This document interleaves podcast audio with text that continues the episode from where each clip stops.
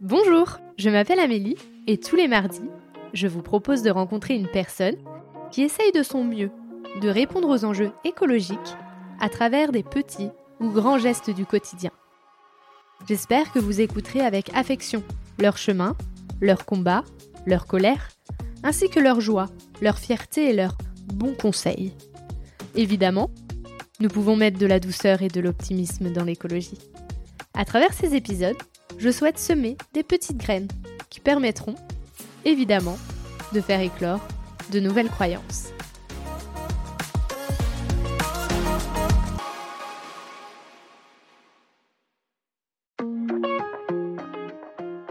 On peut imaginer qu'une entreprise, elle soit plus mesurée sur la croissance uniquement de son chiffre d'affaires, mais aussi sur la croissance de la qualité de vie de ses salariés, sur la croissance de euh, sa capacité à fonctionner dans un monde euh, sans énergie fossile, etc. Tous ces éléments-là, tous ces indicateurs, peuvent être mis en face des actionnaires pour leur faire prendre conscience que la performance de l'entreprise, c'est peut-être pas uniquement une performance économique.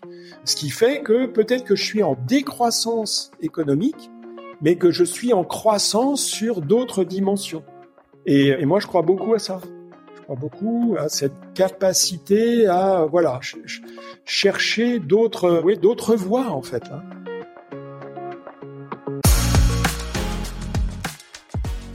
Pascal est un homme aux multiples facettes. Celle d'un homme aventureux, qui tente des expériences d'autosuffisance dans la nature pour comprendre les répercussions du changement d'environnement chez l'être humain. Celle d'un homme audacieux, qui propose à son entreprise de faire des fresques du climat pour qu'il comprenne les enjeux et fasse des choix en conséquence. Celle d'un homme avant-gardiste, qui se rend compte que l'entreprise doit expérimenter de nouvelles voies, moins économiques, plus écologiques et avec beaucoup plus de liens humains dans tous les rôles existants salariés, directeurs, actionnaires, syndiqués, etc. Il a beaucoup d'espoir et d'envie de transformer les entreprises d'aujourd'hui. Je vous laisse en compagnie de Pascal. Bonjour Pascal. Bonjour Amélie. Bah, je suis ravie de t'avoir aujourd'hui euh, sur le podcast. Et pour commencer, j'aimerais savoir comment vas-tu, mais si je te dis écologie? Si tu me dis écologie, je pense à ça m'inquiète l'écologie. En fait, c'est un vrai sujet d'inquiétude parce que je trouve qu'on n'avance pas assez vite. Je trouve que il n'y a, pas de décision suffisamment forte qui soit prise, que ce soit au niveau des gouvernements ou des entreprises ou des particuliers qui se rendent pas compte. Donc euh, oui, je suis inquiet. Je suis inquiet, vraiment. Et comment toi, tu te présenterais sous le prisme de l'écologie? Quel est ton chemin dans l'écologie? Ben, Mon chemin dans l'écologie, c'est de me dire, j'ai une bonne place là où je suis, et plutôt que de quitter cette place, je vais essayer de transformer les choses de l'intérieur. Donc euh, c'est ma place chez Capgemini. Je, je, suis délégué syndical de la CFDT chez Capgemini et donc j'ai envie de transformer Capgemini de l'intérieur. Et puis donc je suis à la CFDT et plutôt que d'aller chez Printemps écologique, bah, j'ai envie de transformer la CFDT de l'intérieur et faire en sorte que on se préoccupe beaucoup plus de l'environnement dans, dans, ces gros écosystèmes. Voilà, donc euh, ça c'est ça c'est moi. et, et comment t'es arrivé à l'écologie? Ben, c'est assez récent en fait, hein, parce que j'ai fait un cycle d'études sur l'ethnobotanique avec François Couplan en 2014. Et en fait, ça m'a fait prendre conscience de tout notre environnement. Alors, j'adorais être dans la nature depuis tout petit. J'ai toujours été passionné de nature, les animaux sauvages, etc. Mais je regardais les plantes un peu comme des objets. Et puis, ce cycle d'ethnobotanique m'a fait prendre conscience qu'en fait, les plantes, c'était des êtres vivants comme nous, des individus comme nous, et on pouvait les considérer, voilà, au même titre les animaux que les êtres humains, comme des êtres vivants à part entière qui vivent leur vie. Et, ça, ça m'a fait prendre conscience que, en fait, on était complètement en train de détruire cet environnement que ce soit euh, sous l'angle du climat, de la pollution, de l'artificialisation des sols, enfin tout, toutes les, toute le, la suppression progressive de toutes les limites planétaires, enfin le dépassement de toutes les limites planétaires. Et je me suis dit, il faut faire quelque chose à ce sujet. Il faut vraiment s'emparer du sujet euh, à la place où on est et faire en sorte de pouvoir agir, et faire en sorte que les, les gens autour de nous agissent aussi. Et tu as commencé directement par des choses personnelles ou tu t'es tout de suite dit, il faut que j'aille changer ça dans le professionnel? Ouais, dans le monde personnel déjà, c'est-à-dire changer mon régime alimentaire, être beaucoup plus dans un régime à base de végétaux, parce que quand on mange des plantes sauvages et qu'on mange des algues, on n'a pas de carence alimentaire même si on est végétalien. Donc ça c'est important. Et puis prendre conscience qu'en fait, quand on est dans la nature, parce que j'avais fait dans, dans ce cycle d'études, il il y a une semaine où on est en stage survie, ce qu'il appelle la survie douce. Et en gros, on se nourrit de ce qu'on de récolte, mais par la cueillette. Hein. donc c'est euh, et certainement que l'être humain, dans ses origines, a été plus cueilleur que chasseur, parce que c'est plus facile de cueillir que de chasser. Hein, de courir après le lapin, euh, c'est plus facile, c'est beaucoup moins facile que d'aller euh, récolter une ortie ou récolter une mauve qui pousse et qui est juste à notre disposition. Donc, oui, c'est vraiment ça qui, m'a guidé et à partir de ça, je me suis dit, ben, ça, veut dire, donc j'ai pris conscience de, de, cet environnement, j'ai pris conscience que je pouvais agir moi à mon à, mon échelle, et euh, j'ai vite pris conscience aussi que ça allait pas suffire, euh, qu'il faudrait aussi agir au niveau collectif et faire en sorte de développer des émules dans les, les réseaux dans lesquels je pouvais je pouvais être. Donc j'étais militant Greenpeace, donc euh, j'ai participé avec Greenpeace mettre en place la fresque du climat chez Greenpeace, donc ça m'a beaucoup amusé de faire ça.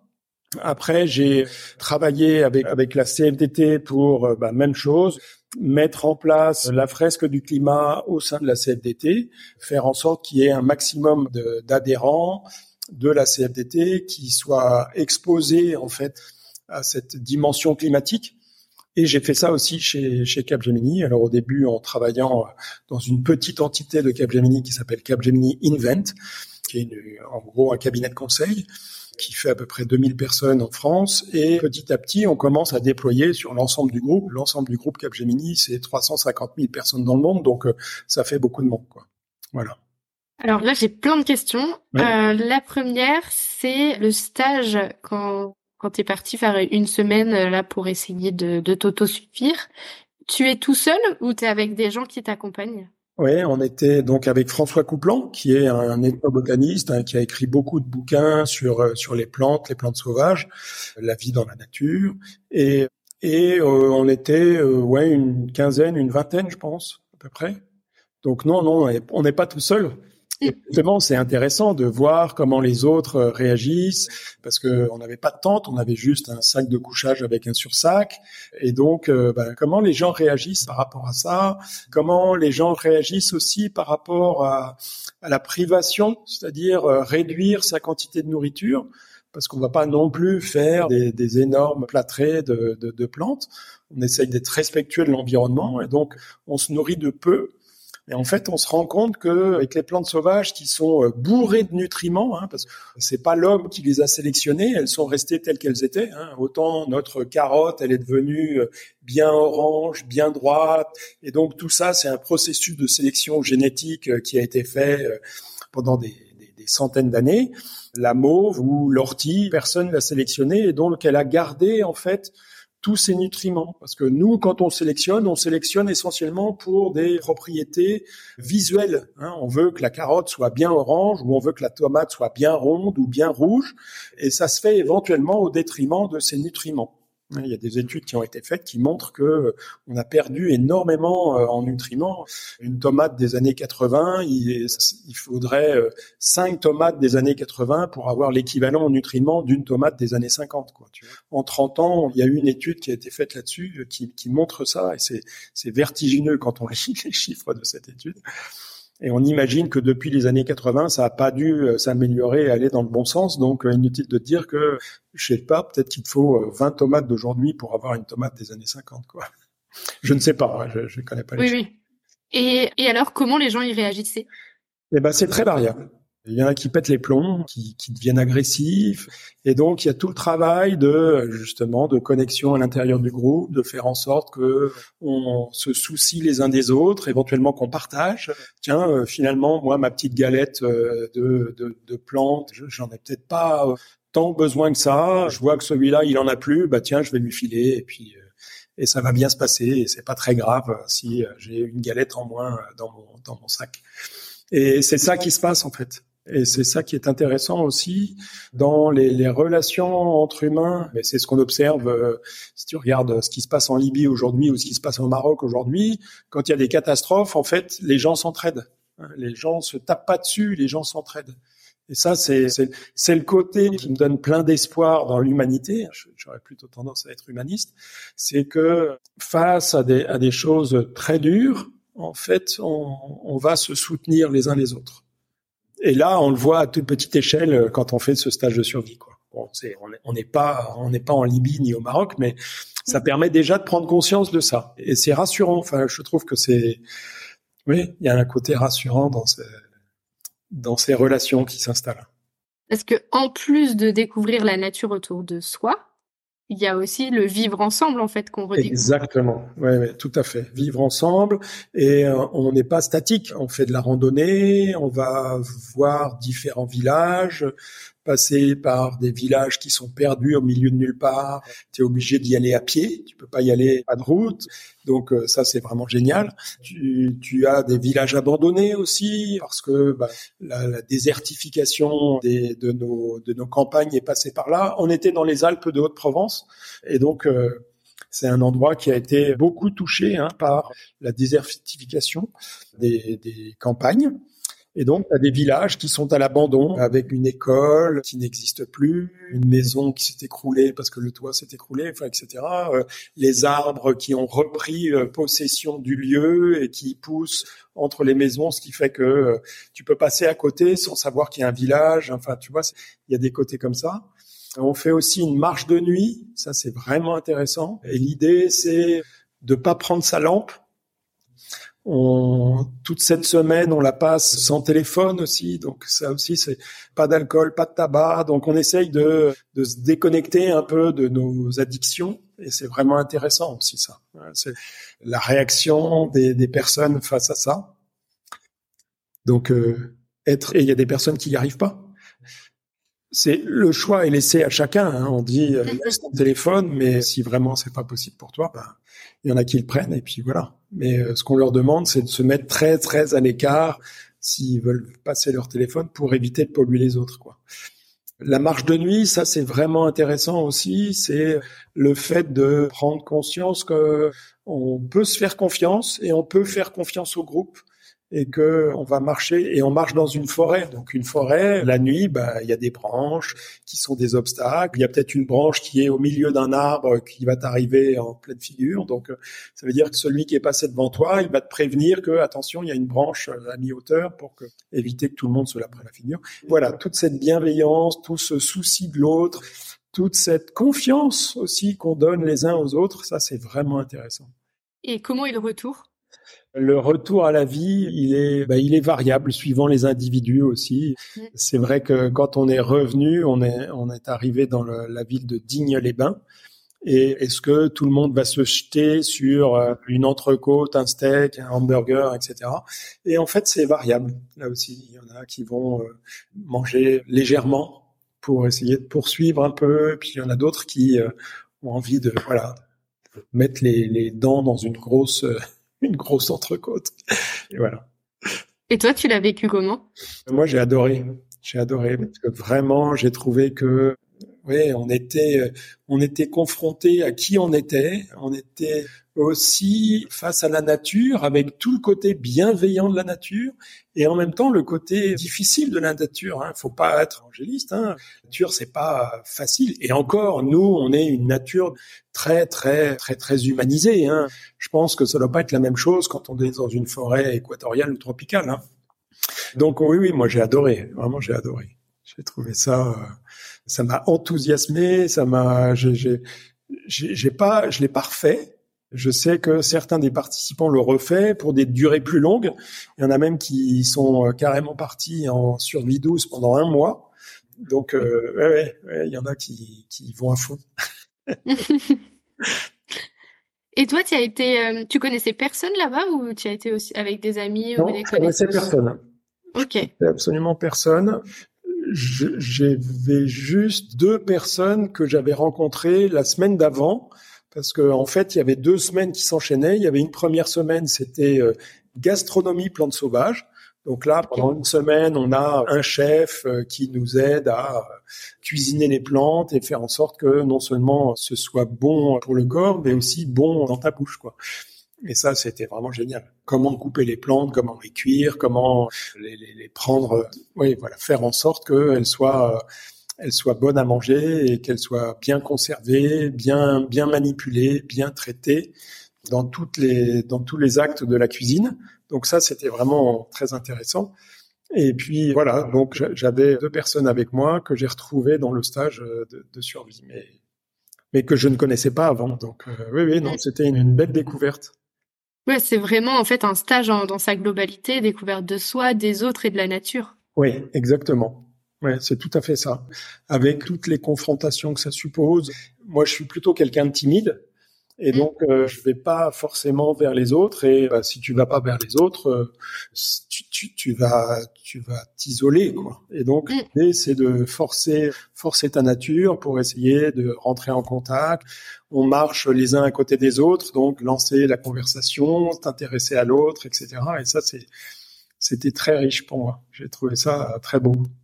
Et après, bah, là où vous êtes un tout petit groupe, à l'opposé, dans ton quotidien professionnel, tu es dans une énorme entreprise. Oui, oui. Donc là, il y a un peu de deux facettes.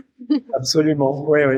Oui, il y a, et, et, et, en fait, ce que je, ce que je, ce que je perçois, si tu veux, c'est que ces entreprises qui sont tellement grosses qu'elles deviennent inhumaines dans leur fonctionnement, parce que parce qu'on peut pas gérer 100 000 personnes euh, de façon humaine quoi. Donc euh, on est très procédurier, on a des voilà des, des systèmes qui s'interfacent entre les relations humaines qui est qui est très ouais, qui installe des conditions de, de vie, des conditions de travail qui sont difficiles pour les salariés de ces entreprises et bah, il faut il faut savoir avoir euh, voilà une porte de sortie ou euh, quelque chose qui va euh, t'épanouir, qui fait que bah, tu, tu, peux être confronté à ce monde difficile et en même temps avoir une vie riche par tes activités dans les associations, avec ta famille, avec tes amis, etc. Et ça c'est super important quoi, super important. Et comment tu as réussi à ramener l'écologie alors? Dans une grosse entreprise euh, bah, En fait, j'ai profité de la Covid. En fait, alors initialement, moi, j'étais secrétaire du, CE. À l'époque, ça s'appelait un CE, le comité d'entreprise. C'était juste avant les nouvelles lois qui ont instauré le CSE, comité euh, social et économique. Et en fait, à ce moment-là, on s'est dit tiens, on va mettre en place une commission environnement pour faire en sorte, donc ça c'était en 2019, pour faire en sorte qu'il y ait une, vraie prise en compte, une vraie préoccupation au sein des instances, des instances d'élus hein, de, de, de de cette dimension environnementale de l'entreprise, l'impact environnemental de l'entreprise, qu'est-ce qu'on peut faire pour le réduire, qu'est-ce qu'on peut faire pour améliorer cet aspect-là des choses?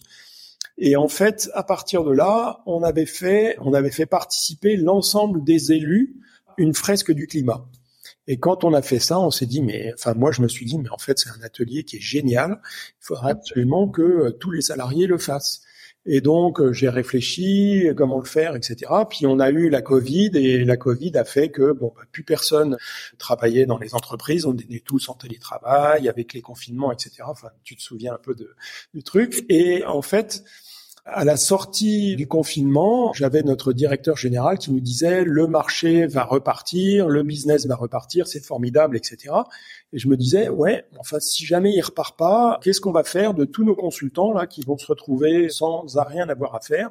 Et plutôt qu'ils aient rien à faire, faisons-leur faire une fresque du climat. Et donc j'ai vendu le projet comme ça au sein de Capgemini en disant ben plutôt qu'ils fassent rien, on va leur faire faire une fresque on pourra ensuite communiquer sur le fait que nous, tous nos salariés, ils font une fresque du climat. Et il a, il a acheté le truc. Il m'a dit, vas-y Pascal, Banco. Et en fait, ce qu'on a fait, c'est qu'on a fait une fresque du climat avec l'ensemble des membres du CODIR, donc le comité de direction de euh, Capgemini Invent. Ils ont tous fait la fresque du climat. Parce que moi, ce que je disais, c'est j'avais envie qu'ils se rendent compte de qu'est-ce que c'est que cet atelier. Est-ce que oui ou non, ça a de la valeur et est-ce que euh, c'est intéressant que les salariés le fassent? Et quand ils l'ont fait, il m'a confirmé que effectivement on le déployait et on allait faire en sorte que ça devienne une formation obligatoire pour tous les salariés. Et donc nous, ça nous a vachement soutenu, si tu veux, dans le fait de déployer euh, cette fresque.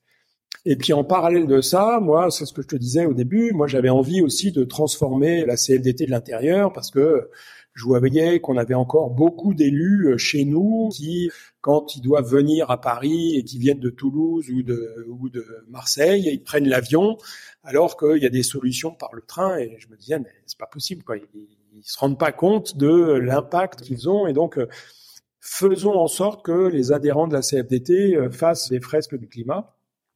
Et même chose, on a travaillé. Donc moi, la CFDT, en fait, c'est plusieurs fédérations. Hein, c'est une confédération. Donc euh, il y a plusieurs fédérations. La fédération dans laquelle je suis, c'est la fédération, euh, la F3C.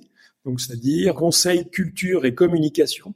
Donc ça regroupe des entreprises qui n'ont rien à voir, hein, des, des, ESN, donc des entreprises de services numériques, mais c'est aussi la communication. Et puis tu vas avoir tout ce qui est culture, donc euh, les musées, tu vas avoir toute la presse, toute l'édition. Donc c'est très divers en fait comme euh, type de métier. Et donc cette fédération, on s'est dit, on va déployer la fresque au sein de la fédération, faire en sorte que tous les syndicats de la fédération le fassent. Et puis on a commencé, bien fonctionné, et on s'est dit, mais en fait, ça suffit pas, il faut qu'on touche toutes les fédérations de la CFDT.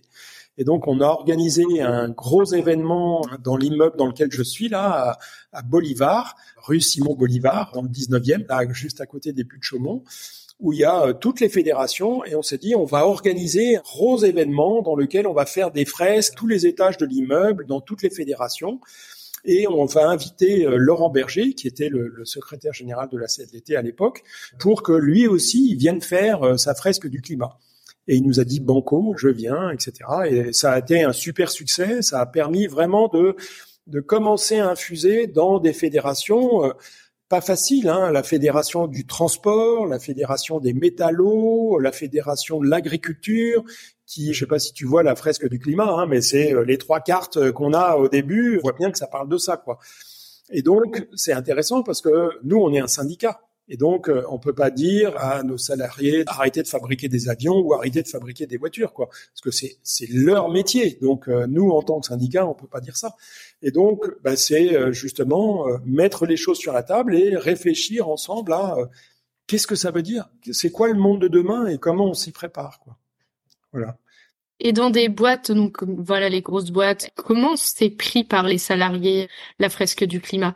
Parce que c'est plutôt ils y croient pas, ils y croient mais c'est compliqué parce qu'on peut être face à, à parfois des, des questionnements ou des remises euh, ou mettre en doute oui, euh, bah la fresque. Et comment on y répond? Oui, ce qui se passe, c'est que dans toutes ces entreprises, en fait, on a des, des personnes qui travaillent dans ces entreprises et ces personnes-là, ce sont des êtres humains. Et ces êtres humains, ils ont des enfants ou ils ont un frère ou une sœur qui a des enfants, des petits-enfants, etc. Et ils voient bien en faisant la fresque du climat que en fait ça va être une catastrophe pour les générations qui viennent après quoi. Et à moins d'être un hyper cynique, ça touche tout le monde et à tous les niveaux, dans tout enfin dans après, ben oui, ça va être certainement plus difficile pour le dirigeant d'une entreprise qui est euh, lui, face à ses actionnaires qui euh, éventuellement son conseil d'administration peut le démettre de ses fonctions, euh, il a peut-être euh, plein d'actions de l'entreprise dans sa poche, donc il n'a pas envie que ça se casse la gueule, etc. Donc c'est sûr qu'il y a des personnes pour lesquelles c'est un peu un écartèlement. Mais je dirais le salarié moyen entre guillemets dans une entreprise, lui il se dit mais en fait on marche sur la tête, complètement fou de faire ça. Et donc il y a des voix qui s'élèvent, il y a des, comportements qui commencent à s'établir dans ces entreprises. Pour te donner un exemple, euh, nous chez Capgemini, on travaillait sur un projet pour un, grand fabricant d'avions européen. Donc tu imagines le nom. Et en fait cette personne elle habitait en Allemagne. Et elle a dit, bah, moi, je veux bien travailler sur votre projet, mais je ne prends pas l'avion. bah, c'est compliqué d'expliquer au client que on va faire intervenir ce consultant, mais il va mettre 12 heures pour venir en train chaque fois qu'on le fait intervenir, alors que on travaille, notre client, son métier, c'est de fabriquer des avions. Donc, mais c'est ça en fait ce qui se passe dans les entreprises. Hein. C'est petit à petit, les gens commencent à dire, ben non, en fait, non. De la même façon que tu as euh, le réveil écologique, tu sais, tout le mouvement des étudiants qui disent, ben non, on n'a pas envie de travailler dans telle boîte ou dans telle autre, etc. Ou les, étudiants d'agro là qui font leur truc. Ben, c'est la même chose dans les entreprises. Il y a des salariés qui disent, j'avais un autre exemple de consultant euh, qui disait, ben nous, on nous demande d'aller au Gabon en avion là pour une réunion client, et nous, on veut pas y aller parce que c'est pas justifié. Et donc, ils ont fait des pieds et des mains, etc. C'est remonté jusqu'à notre directeur général qui a dit, bah, écoutez, essayez de trouver un compromis. Et le compromis qu'ils ont trouvé, j'ai trouvé ça génial, c'est en gros, OK, on va y aller, mais au lieu de voyager en business comme d'habitude, on va y voyager en éco.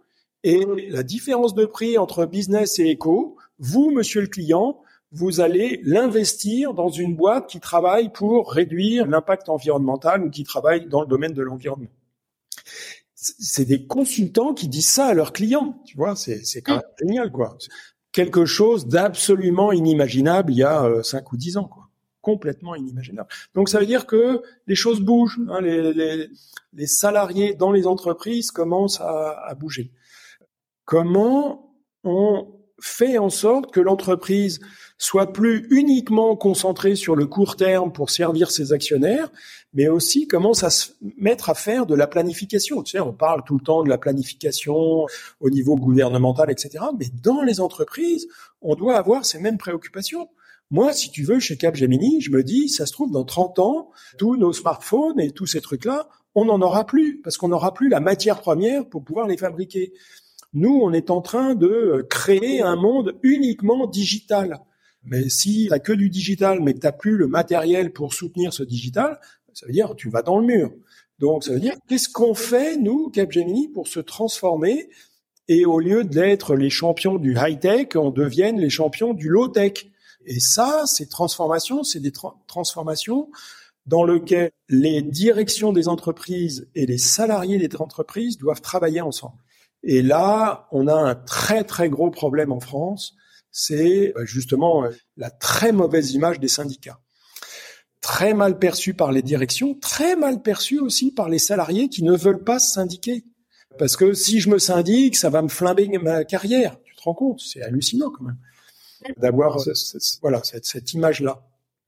Et moi, je pense que on va pas pouvoir passer outre à ça. On va être obligé de faire en sorte que on transforme notre façon de fonctionner entre direction et élus et, syndicats dans les entreprises, faire en sorte qu'on soit plus dans la confrontation, mais qu'on soit dans la coopération, qu'on travaille ensemble, qu'on se retrousse les manches, qu'on se dise tiens on va se faire une réunion en dehors des instances, etc. Tiens euh, faisons une réunion préparatoire de l'instance qui va toujours exister avec ces process un peu procéduriers, etc. Mais en parallèle de ça, on a des réunions où on, a le droit de se dire des choses et ce sera pas pris contre nous, quoi, tu vois. Donc, c'est à dire que la direction nous dit des choses et on va pas l'utiliser contre la direction. Et puis nous, on dit des choses à la direction et la direction ne va pas l'utiliser contre nous, de façon à ce qu'il y ait un rétablissement de la relation de confiance qui est complètement, qui a disparu complètement de, toutes les entreprises. Je ne connais pas une entreprise qui fonctionne avec des syndicats en bonne entente avec leur direction.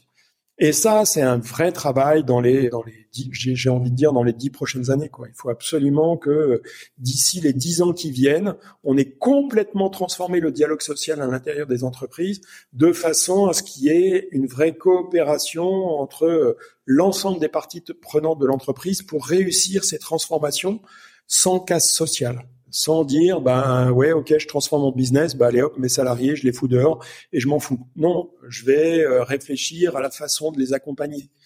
Pour, pour illustrer par exemple moi j'imagine très bien que une entreprise qui se rend compte que en fait elle va supprimer une grande partie de, de, de ses postes qu'elle va mettre donc elle va diminuer le nombre de ses salariés sur telle ou telle dimension d'entreprise Ça ne veut pas dire qu'elle va diminuer globalement, mais en tout cas, elle va diminuer sur certains aspects. Peut-être qu'elle va offrir à ses salariés des formations qui leur permettent de retrouver, de rebondir en dehors de l'entreprise. Et donc, ça veut dire, j'offre des formations qui n'ont rien à voir avec le métier de mon entreprise. C'est ma façon de servir la dimension euh, sociale ou sociétale de, de l'entreprise. Voire même, on peut aller plus loin, on peut très bien imaginer que l'entreprise va accompagner les salariés en dehors de l'entreprise. Comment il va ton business que tu as construit là? Est-ce que est-ce que tu as besoin d'aide? Est-ce que euh, éventuellement on peut te faire du coaching? Parce que nous on a plein de moyens, toi t'en as pas, peut-être que euh, on peut t'offrir des heures de coaching, voilà, de façon à ce que ton business réussisse, ce qui fait qu'à la fin on a des belles histoires à raconter de, de personnes qui ont quitté l'entreprise mais qui ont été accompagnées dans le fait de se retrouver un métier demain, peut-être plus manuel, plus plus low tech justement, un agriculteur qui fonctionne euh, sans énergie fossile, un électricien, euh, voilà, qui, qui sait qui sait travailler en, en réduisant un maximum euh, l'utilisation des énergies fossiles ou de l'électricité, etc. Enfin, voilà, tous ces nouveaux métiers qui sont à inventer, qui, qui, devront faire notre notre avenir de demain, quoi, si on veut si on veut avoir une vraie vie demain, quoi.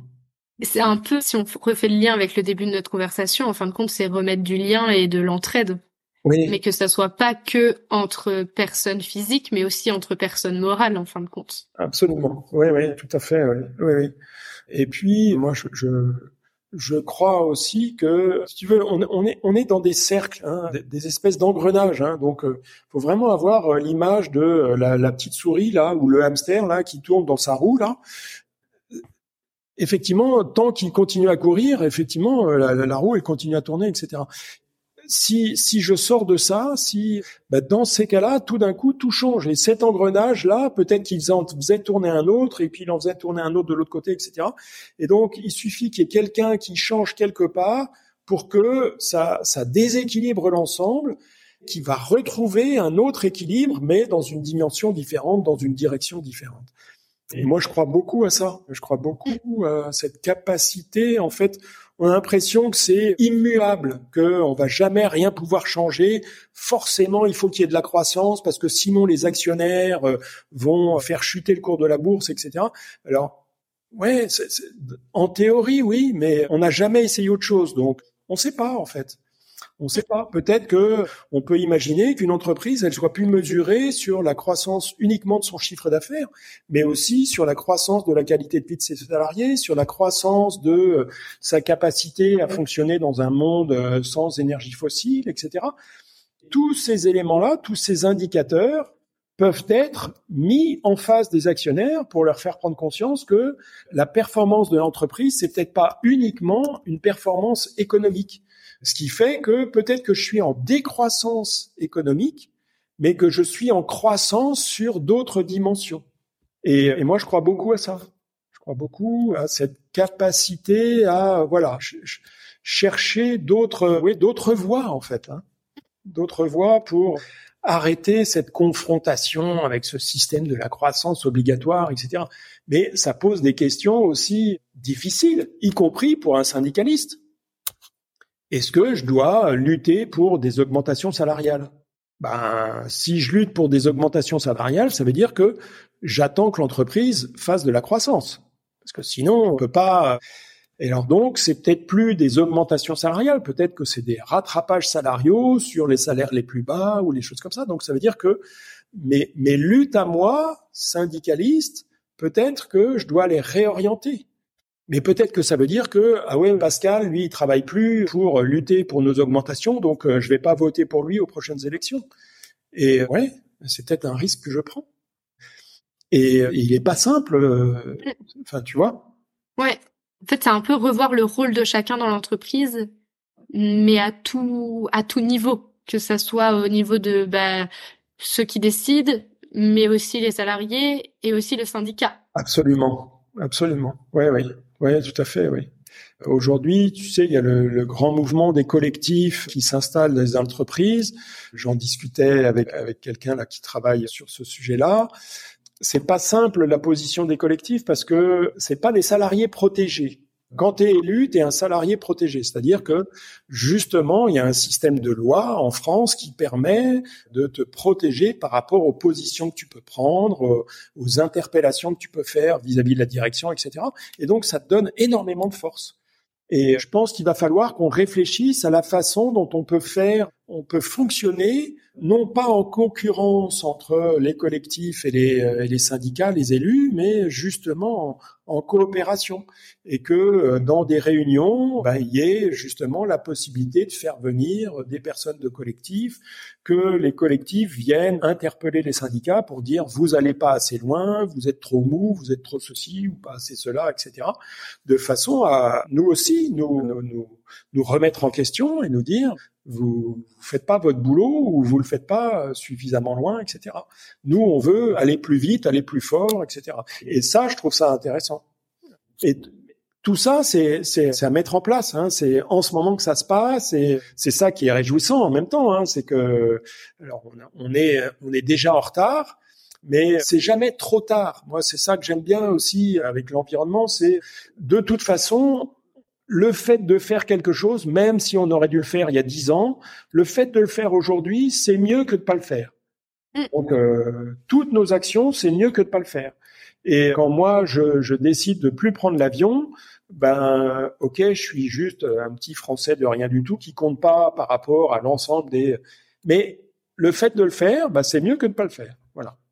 Oui, et puis si on revient à, à l'écologie, en fin de compte, on se rend compte à travers euh, bah, ton, ton travail que ça vient toucher plein de choses. Ça vient toucher bah, la justice sociale, ça vient toucher euh, comment est l'entreprise aujourd'hui, quels sont les rôles de chacun, comment on ramène euh, ce, ce lien en, entre nous, mais aussi envers la nature pourquoi ces changements Enfin, ça vient poser aussi tout plein de questions sur sur comment la société est aujourd'hui et qu'est-ce qu'on a envie d'en faire demain, quoi. Ah oui, oui, oui, tout à fait. Oui, oui, oui, oui.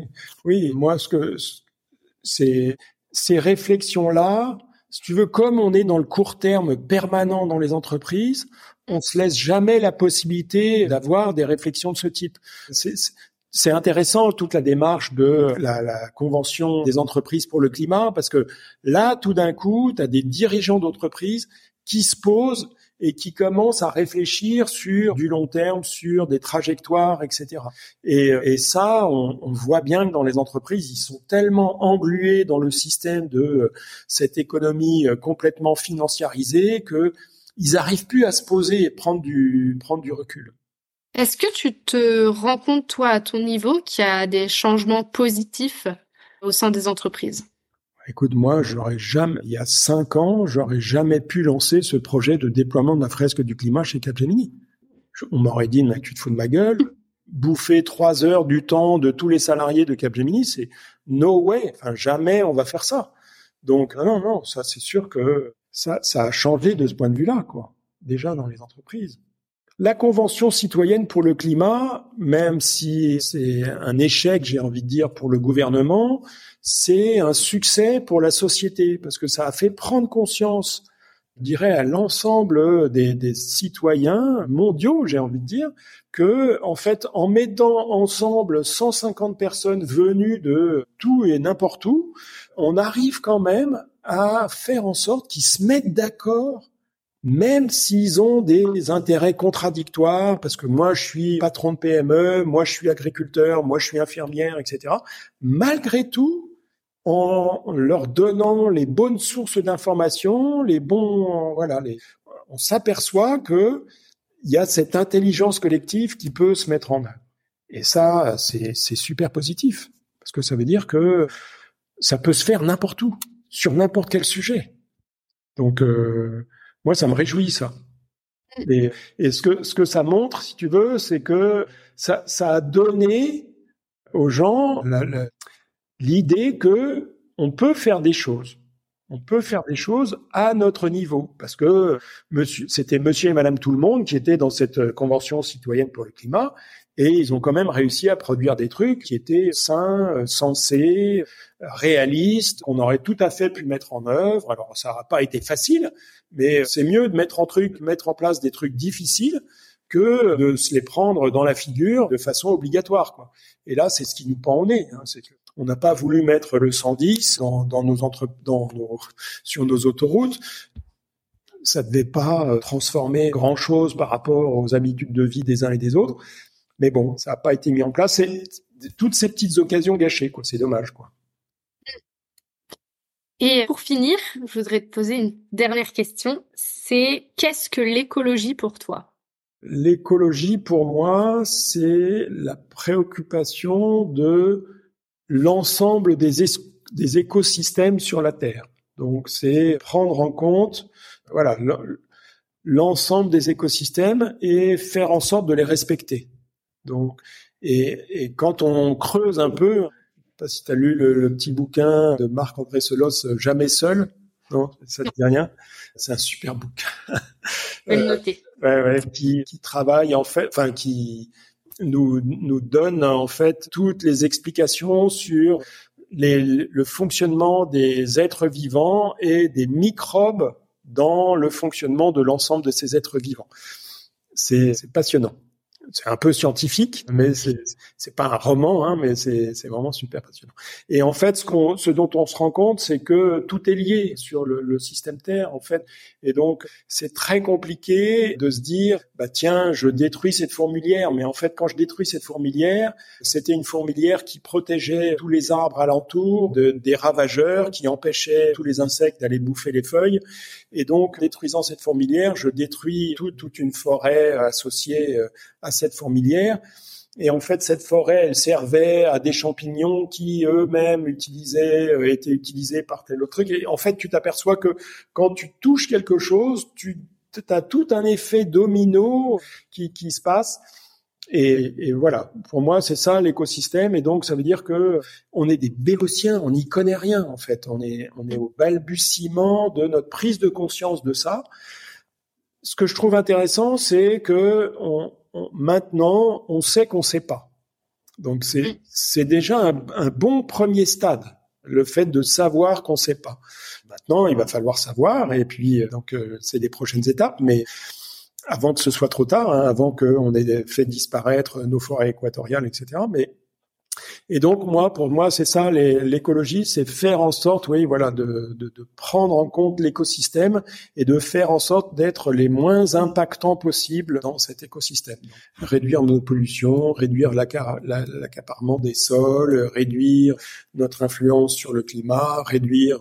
Ben, quand je dis la pollution, c'est la pollution des sols, de l'eau, de l'air. Voilà, c'est travailler sur ces différentes dimensions. Est-ce que tu voudrais rajouter quelque chose? Écoute, non, tu, je pense que tu m'as, tu m'as fait cracher tout ce que j'avais à dire. Non, non, c'est super.